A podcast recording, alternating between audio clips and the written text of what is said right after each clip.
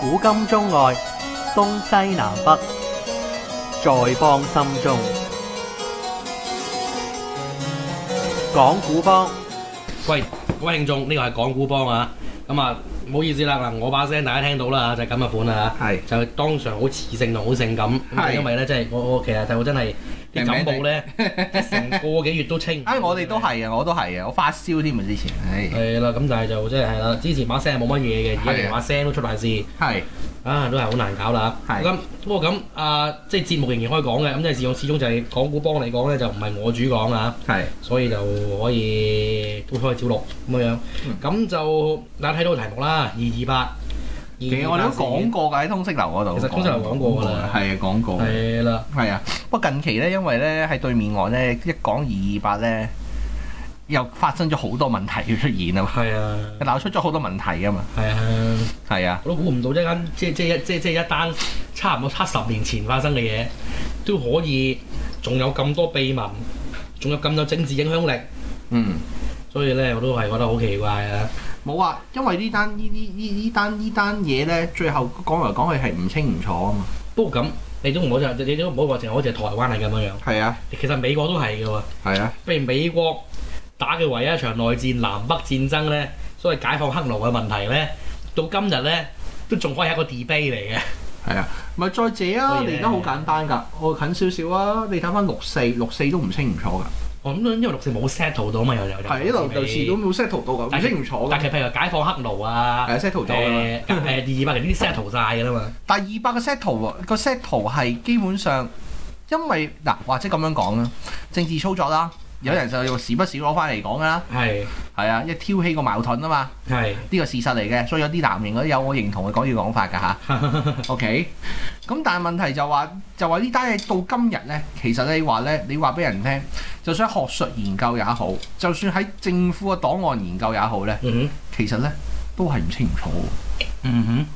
究竟究竟成件事發生嘅原因係你講你嘅故事，我講我嘅故事喎，係啊係啊，歷史冇定論嘅喎，嗯係啊，反而好多事件呢，歷史都好多定論嘅，哼係但係而家喺喺二百嚟講，歷史冇一個定論。係就因為歷史冇定論咧，就搞到近期咧，有人咧就攞咗嚟講啦，嗯哼就攞二二八嚟嚟 compare 德國當年啊，係啦，希特拉 Holocaust 啊，呢點個係屠殺猶太人。屠殺猶太人嘅事情，我哋攞 Holocaust，Holocaust 係啊，攞嚟相提並論，就並説明咧就話咧，喂，你只可以用呢個歷史觀，嗯哼嗯哼。就國民黨殺你嘅，就話國民黨殺盡台灣人，嗯嗯嗯，就唔可以用其他歷史觀去講。係好似好好似講納粹一樣，嗯咁咧又俾人鬧到撥鬧到 PK，嗯嗯嗯係啦，俾俾好多人鬧到 PK，又學者等等鬧到 PK。哦咁其實我覺得唔啱嘅，嗯呢啲係擺明撈選票啦，呢啲繼續嗯製造事端啦。仲有一單就係咧，當年咧有一個日本人咧就喺二百度死翹咗，嗯就咧就揾二二八就就走嚟法庭咧就揾二二八基金會索償，Ừ. 嗯嗯就係啦。咁咧最後俾佢勝訴嘅，嗯，係就今年啱啱仲係二二月尾嘅事添，嗯咁佢可以又揾二二八賠償嗰度攞錢啊！嗯係啦，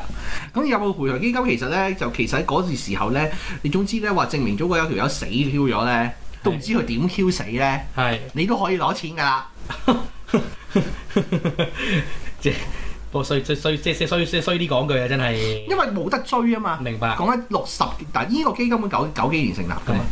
喂，六十幾年前、五廿幾年前嘅事，係，點追啊？即係分分鐘分分鐘其實分分鐘六死都係咁，係啊，嗱，但係咁喎，有啲人亦都講一樣嘢咧，我亦都唔係好認同，點樣咧？因為真係攞錢嘅係得幾百友嘅啫嘛。係咁佢話喂，咁佢都你都識講啊，就係得幾百友。係咁死咗咁究竟死咗幾多人呢？好難追，好難計，嗱，即係有因為咧，官方講死二萬幾三千二萬幾三萬人啊嘛，二百死咗。嗯 OK，咁應該正常係咪應該二萬幾三萬人嘅後嘅家屬走嚟攞錢咧？哼，照計係咯，照計係噶嘛，但係都唔合理。係點解呢？嗯第一，有啲人俾人全家殺清光，嗯點搞呢？嗯邊個去追啊？第一樣嘢，第一個 point，哼，卡尼論社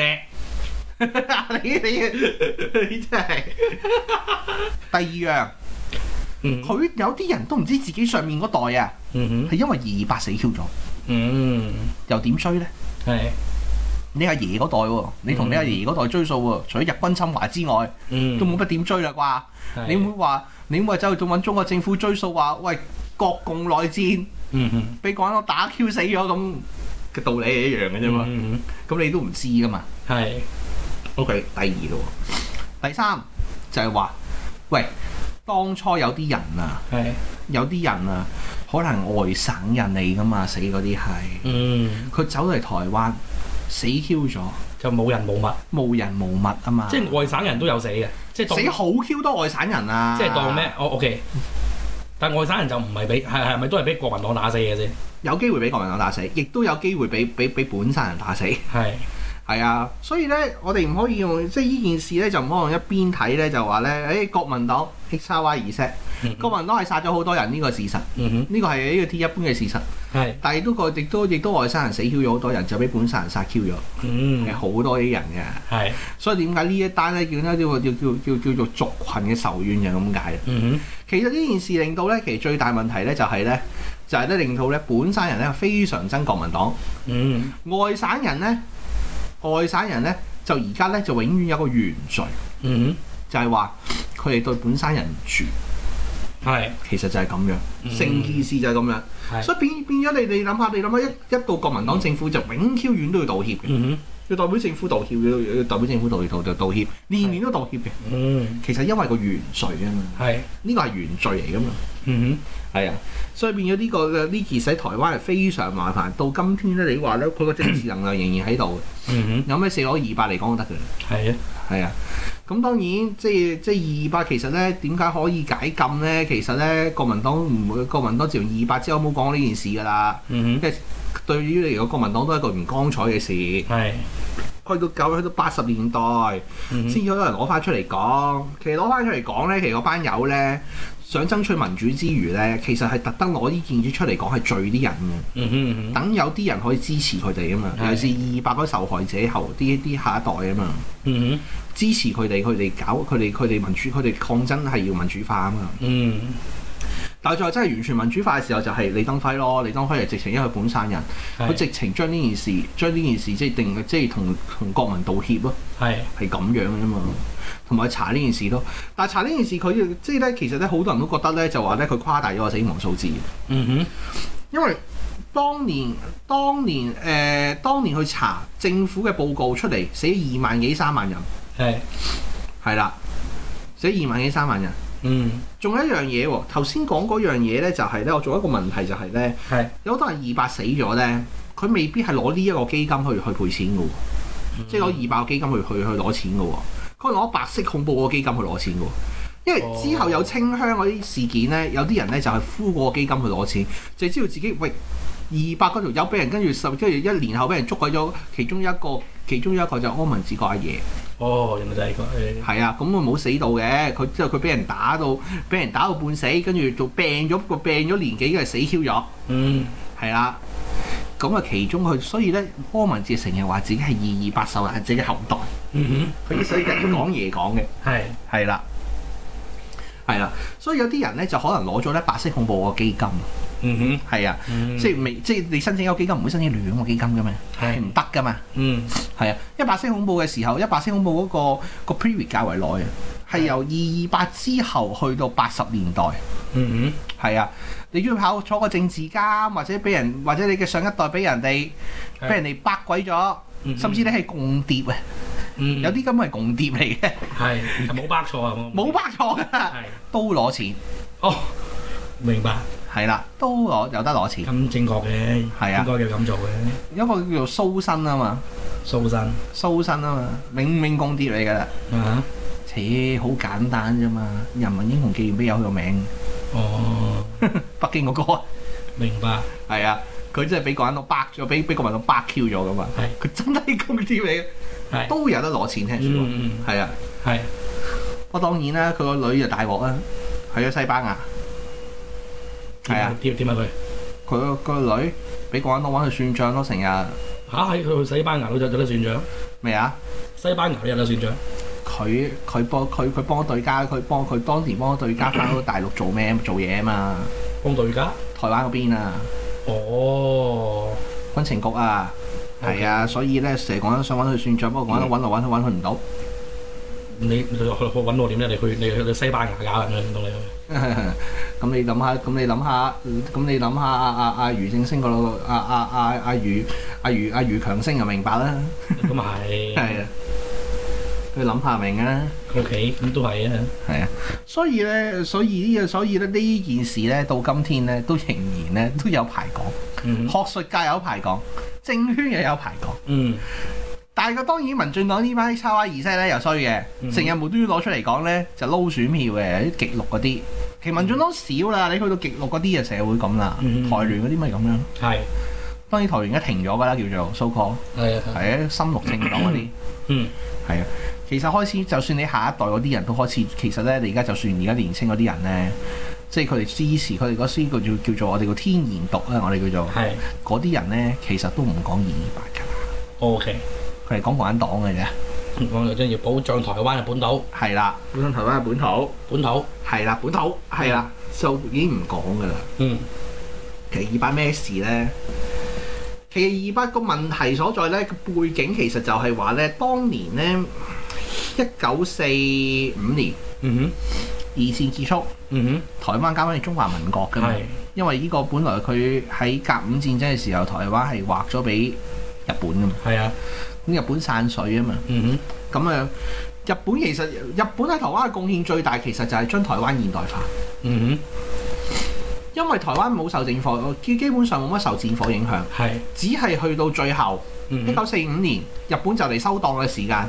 就徵用台灣台籍嘅日兵和同埋台軍，同埋美軍炸過佢哋，嗯美軍有空襲台灣㗎，係，係啊，因為佢補佢斷咗條補給線啊嘛，明白，係啊太平洋戰爭啊嘛。係係啊，所以咧，所以松山機場俾人揸幾鑊㗎，係啊， 所以而家重就係咁嘅情形。咁呢個問題邊度咧？就係話咧，當年咧嗰啲咧，其實咧嚟嗰啲嚟嗰啲好多咧係國民黨啲友咧，國民黨嚟接收嗰啲友咧，好多咧其實咧，我可以咁講，係國民黨啲精英嚟嘅， ，O K，即係唔係盲毛嚟嘅。嗯哼嗯但呢個世界啲精英有鬼叻㗎嘛，哼，係，就中意點財㗎嘛。嗯因為咧佢哋班友咧先天上咧就根本唔當台灣自己人。 ，O K，你要記住，中國人成日話當你自己人嗰啲咧，係，佢永 Q 世唔當你自己人。明白，係啊，係啊，你睇下香港就知嘅，嗯，廣東永 Q 樣都唔會當你香港係自己人，永遠都唔會，係啊，永遠都唔會嘅，你唔同佢唔同噶嘛，嗯其實一樣嘅。哼，嗯哼，喺佢哋角度呢，呢班係被奴化咗嘅，俾日本人係奴化。係啊，被奴黃化嘅文，化咗。係被皇民化咗嘅。咁嚟到呢個班友咧亂 Q，因為咧台灣真係嗰時嘅經濟咧同大陸咧，因為大陸大陸百廢待興啊嘛。嗯哼，係啦，仲要同共產黨搏老命啊嘛。嗯咁咧，百廢待興。咁百廢待興點咧？就咧見到咁好環境，啊個個啊過水濕腳㗎啦嘛。嗯嗰啲 X Y 二 set，嗰啲友仔，哼，係，佢個過水濕腳啊嘛。咁變咗好，咁啊變咗咧，變咗個個挖下挖下，又挖好多天，即係將所有天然資源啊嗯係收歸國有嘅。哼嗯，國有化咗佢，因為你都知道國民黨其實係一個係一個黨國體制為主嘅政黨嚟係嘅，，係啊港，即是國，黨即是國，國即是黨噶嘛，係，係啊，佢哋咧就利用就挖咗啲資源去啊嘛，同埋嗯其實咧，其實某程度上咧，佢哋咧如果喺經濟思維上咧，佢哋係好鬼左噶嘛，嗯係啊。左交嚟噶嘛，都係所以其實呢班其實其實係法西斯嚟嘅，係啊，左交納粹嚟嘅納水嚟噶嘛，係咯，咁咧挖咗好鬼多嘢。嗯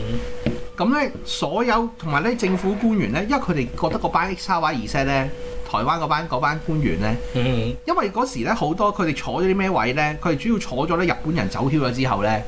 坐咗嗰啲位，嗯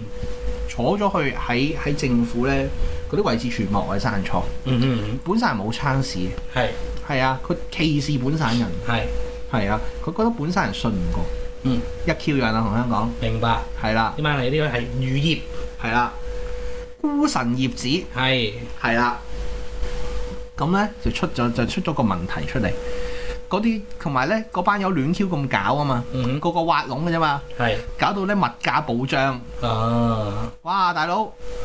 明明經濟最好，嗯喺係即係喺係台灣係成個中國嚟講，啊哼，係中國嘅概念嚟講，啊係係經濟最好嘅地方。嗯你哼，俾你畫下畫下，個個都唔掂，咁嗯個個都唔掂，就梗係多事㗎啦。係啊，其實已經咧二百之前咧已經好多咧嗰啲事端嘅，嗯哼好多啲群眾事件，即係而家好似中國嗰啲咧，大陸嗰啲群眾事件咧群眾事件係啦，好多㗎啦已經，嗯成日嘈㗎啦。哼，係，第二百變咗一個一個咧，我哋叫做咧，我哋叫導火線。嗯咁個二百點樣咧？二月二十七號嘅晚上，哼，嗯一九四七年，一個阿禪，因為咧嗰時咧嗰時咧煙酒嗰啲係公賣貨物嚟噶嘛，係，有好多人專賣嘅，專賣噶嘛，係啦。咁咧，即係即係而家咧，而家變咗民營機構啦，嗰間係嘢係啦，嗰間嘢專賣局變咗民營機構㗎啦，而家。係而家你去到機場咧，台灣機場咧，一入去免稅店，免稅店就係專賣局嚟㗎啦，係係啦 係啦，嗰個嗰個嗰個係專賣局嚟㗎啦，係而家變咗民營嘅咁樣，係係啦，咁咧嗰度咧。嗰班，因為咧佢哋咧好多嘢咧，其實咧嗰時咧走咗嗰時咧，因為咧因為好多係專賣啊嘛，嗰班友咧就有班友咧就走私好多嘢咧，係從上海走私過去台灣。係係啊，跟住走私好多呢啲咁嘅專賣物品過台灣，其中一樣有煙，嗯。咁咁講嗰嚟講，煙仔定係定係鴉片啊？煙啊，真係煙煙仔，仔係啊，喺上海走私過去嘅，你知因為你你你因為你即係上個世紀早早係要講鴉片啊嘛，係啊早，期煙係唔係講緊而家啲煙誒鴉片要專賣嘅，唔係鴉片專賣嘅台灣係啦，咁咧有一個阿禪，其實都唔係阿禪嚟嘅，都唔算阿禪，一個中年婦人，OK，係三零歲嘅婦人，誒帶住個細路仔，嗯佢走去賣私煙，嗯走一個地方。嗯，賣個你支煙你先有笑啦。 咁咧，咁啊走去一個地方，個地方叫天馬茶房。嗯天馬茶房其實咧就喺延平北路嘅。係延平北路嗰度咧，其實而家做咗乜嘢咧？嗯係可以大家有機會可以去下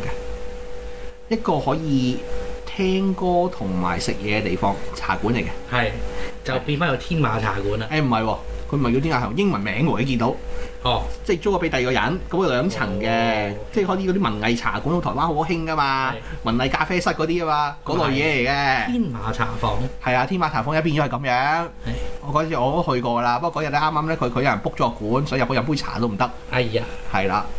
咁嘅情形係啦。咁咧事情咧就係咧，有人去吸，有人去吸煙。嗯有兩條 X 叉 Y 去吸煙，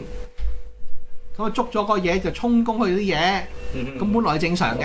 係但係咧就因為有糾紛，佢咁我咁我阿禪嗰個嗰、個嗰、個婦人咧嗯就喺度搶翻啲嘢，即係同佢鬥錢，嗯跟住個婦人咧俾人用個槍柄卜穿咗個頭。啊跟住仲有天馬茶坊，天馬茶坊係咩地方咧？就係以前嗰啲文人雅士啊，嗯有啲即係叫做喺社會上有點點名望啊，係同埋同埋同埋一啲同埋一啲專業人士喺度打躉嘅打躉嘅，係咁我一見到啲咁嘅情況，我俾人圍繞住咗嗰兩個嘢，嗯跟住咧嗰啲民眾就走嚟睇啦，係咁跟住咧嗰兩個嘢就驚啦喎，俾人圍繞住啊嘛，好唱幾百友圍繞住你喎，大佬，係你驚唔驚？驚就好似嗰日啊，初一嗰哦晚初嗰一晚，晚咁樣嗰條友開槍啊，跟住跟住跟住跟住又跟住拔腿而逃，哦跟住然之後有啲友啊追住上去， OK 跟住開槍，嗯點知唔打死好彩人喎，打死人。係。嗰個嘢都唔係嚟圍觀唔喎，係唔係嚟圍觀啊，佢路側人邊路人嚟嘅，路人甲嚟嘅啫喎，係打死咗個路人甲，係係啦，咁 打死個路人甲咧就大件事啦。嗯嗱之後咧，個台灣啲人咧就去個長官公署嗰度啊，即係陳儀嗰檔嘢啊，係即係嗰時台灣行政嘅最高最高行政首長啊陳儀啊，嗯咁咧其實咧長官公署咧似咩咧？就似咧日本嗰、個日本嗰、個誒、呃、總督府哼嗯一 Q 樣嘅。哼嗯咁咧圍 Q 住，咁咧嗰時咧，其實咧喺台灣嗰啲咧，全部係憲兵嚟嘅，哼嗯就冇乜軍隊。係憲兵同軍隊有咩有咩有咩分別啊？咩啊？憲兵同軍隊有咩分別啊？裝備唔同啊嘛，冇槍冇得支槍嘅咋，大佬。即係憲兵其實似唔似係咪係咪似嗰啲國民警衛隊嗰啲嘢嚟㗎？你可以咁講，佢得支槍㗎咋，係冇冇冇飛冇大炮冇剩嘅，乜 Q 嘢都冇㗎，即係其實即係其實其實其實即係點咧？即係其實係係國民黨嘅黨軍嚟嘅嘛。係啊，黨軍嚟㗎嘛，係啊，黨軍嚟㗎嘛。即係雖然其實事實上中華民國軍隊都係黨民，都係國民黨自己嘅。係啊，其實佢中華民國軍隊嚟㗎，但係個問題佢憲兵有憲兵嘅另一個體制㗎嘛。 O.K. 顯呢顯係啊，佢憲兵嘅另一個體制㗎嘛，佢係負責治安嘅啫嘛， OK，負責個哦守門口嘅啫嘛，所以啲講句叫做 O.K. 係啊。佢憲兵咧嗰啲有就係支槍嘅啫，係乜 Q 嘢都冇嘅，最多整整兩碌棍俾你嘅啫， O.K. 即係冇冇冇飛機大炮冇剩嘅，嗯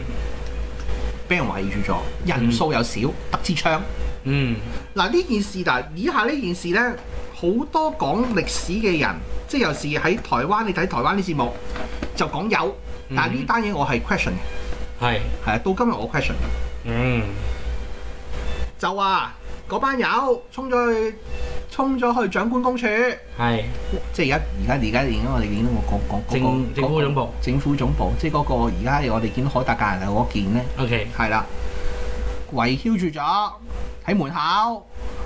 咁啊準備衝入去㗎啦，嗯咁啊有人開槍。嗯打死咗幾個嘢。啊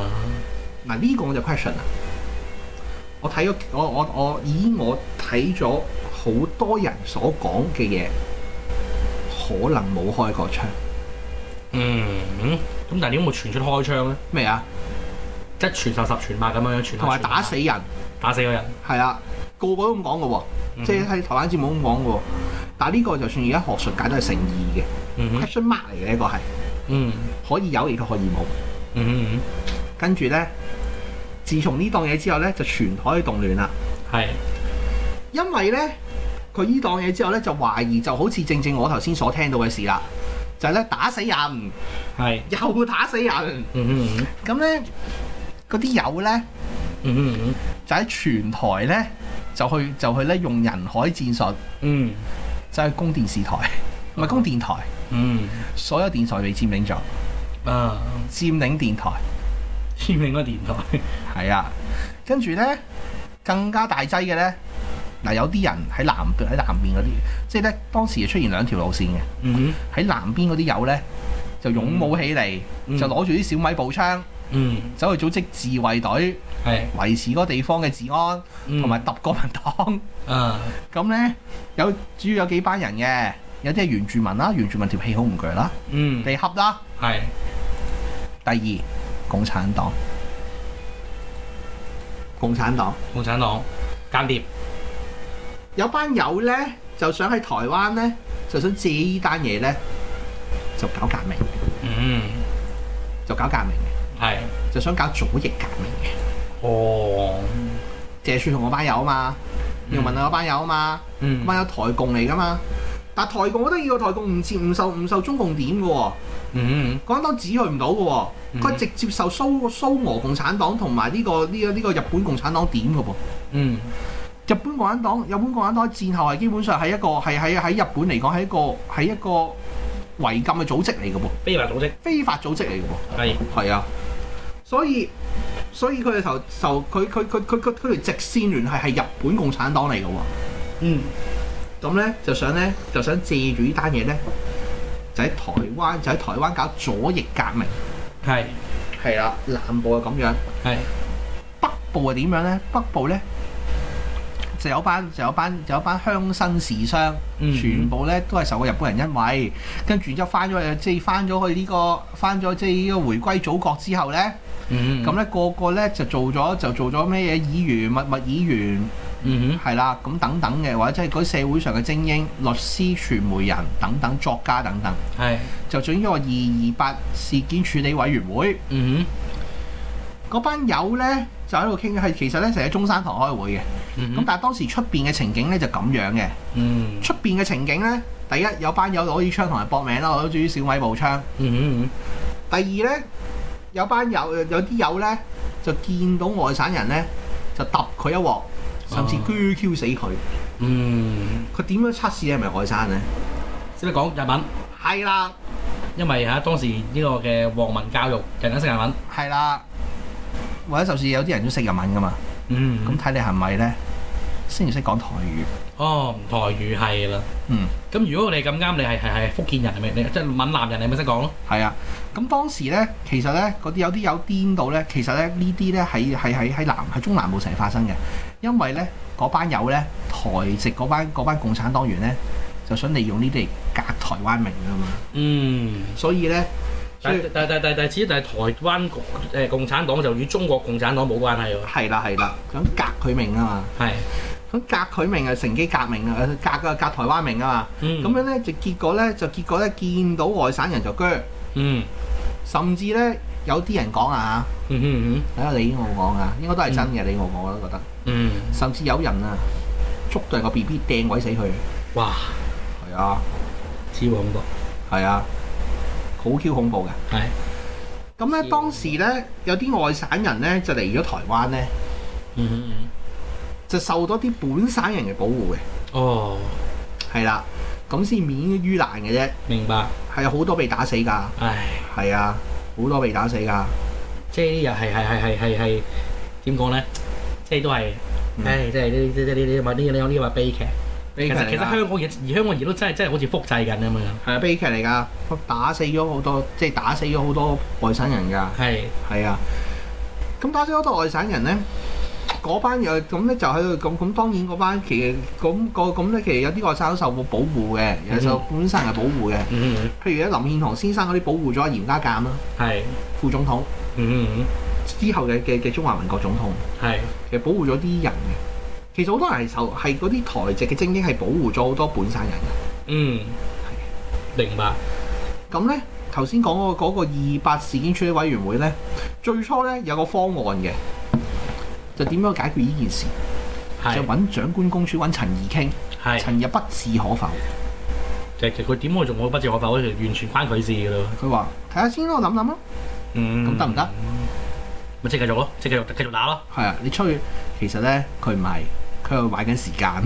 我我等獎經過過嚟，咪咪咪等獎下食射石拍落。係啦，就走去揾老長借兵。哦，就諗住哦諗住打鑊勁嘅。係啦，咁樣打鑊勁嘅。跟住咧就揾就就咧就咧，其實咧蔣介石嘅一早知嘅。嗯，蔣介石咧就利用一件事，就咧我哋夠鐘未？就講咗幾耐？誒仲講廿七分鐘。廿七分鐘講三分鐘啦。係啊，講多陣咧。咁咧，老蔣係知呢件事嘅。其實老蔣個心咧，我都幾肯定老蔣係想派兵㗎啦。係，呢、個都幾肯定，嗯，因為點解咧？因為喺二八嗰個處理委員會嗰度咧，涉咗好多軍統嘅人喺度，嗯，就走去咧講啲越激嘅嘢，搞到台灣佢想獨立一樣。呢種真係好似好好好似香港而家，係啊，咁啊越講越激，係講到咧最後咧出咗個三十二條之後咧，係跟住又俾又俾阿陳怡啦，係，陳怡今次又唔係啦，反轉豬頭啦。嗯，跟住咧就即刻捉 Q 晒嗰班友，因為佢知道個眼度知道個知道就廿一師嚟緊啊嘛，嗯明唔明啊？嗯，佢捉 Q 晒嗰班友。即係你玩啊啦，係啊，其實一路佢喺度買緊時間，係陳怡。係啊，係陳耀個下場都唔係咁好啊。咁當然啦，陳怡陳怡通通通牒半角。不過咁我哋可能下可能可能要留翻下次先講。好啊，嗯 o k 好，可能下次再講。嗯。環球思維，香港本位，中港台。